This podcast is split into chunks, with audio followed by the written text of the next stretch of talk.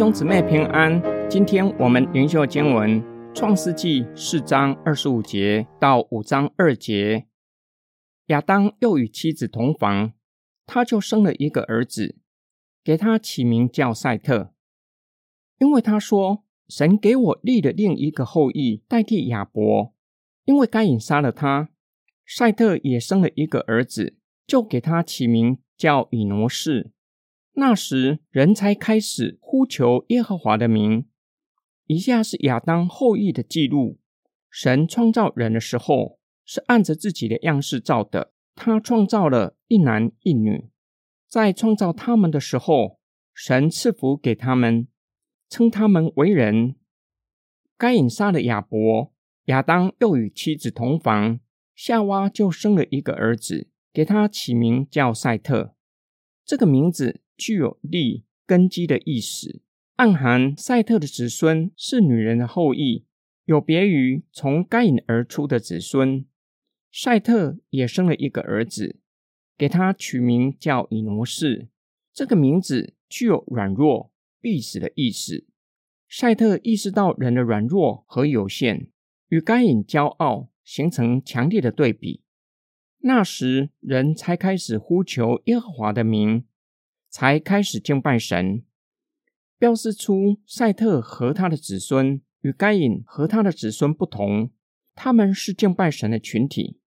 第五章全章记录亚当世系的族谱，这份族谱只记载从赛特而出的子孙，并没有记载该隐和该隐的后裔。圣经对赛特和他的子孙只提到那时人才开始呼求耶和华的名。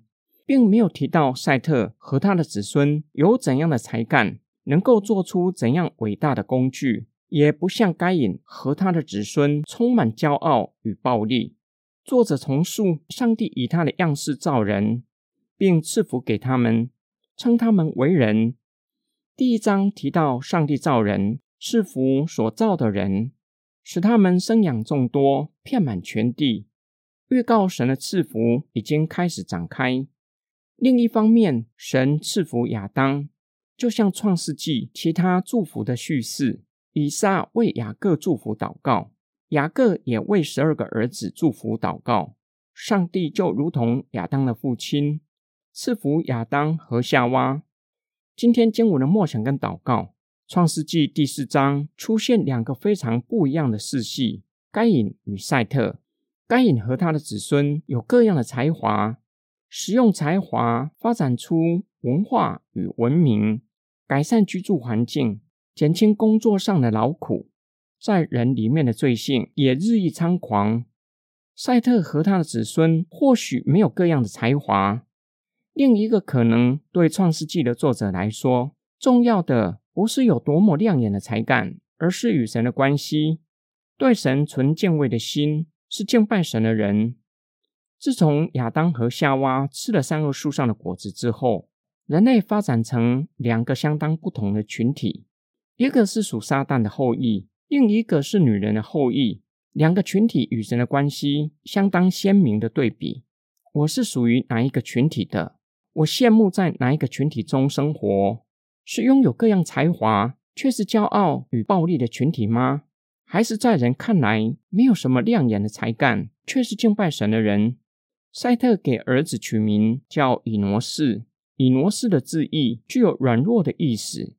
那时人才开始呼求神的名，让我们看见人除非认识自己的有限，承认自己的软弱，才会开始呼求上帝的名，才会谦卑寻求上帝的帮助，敬拜创造生命的神。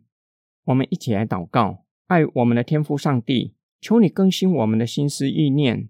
并求主保守我们的心，胜过保守一切，叫我们晓得什么才是最有价值的，就是晓得当敬拜你，与你建立美好的关系，这是我们一生最大的福分。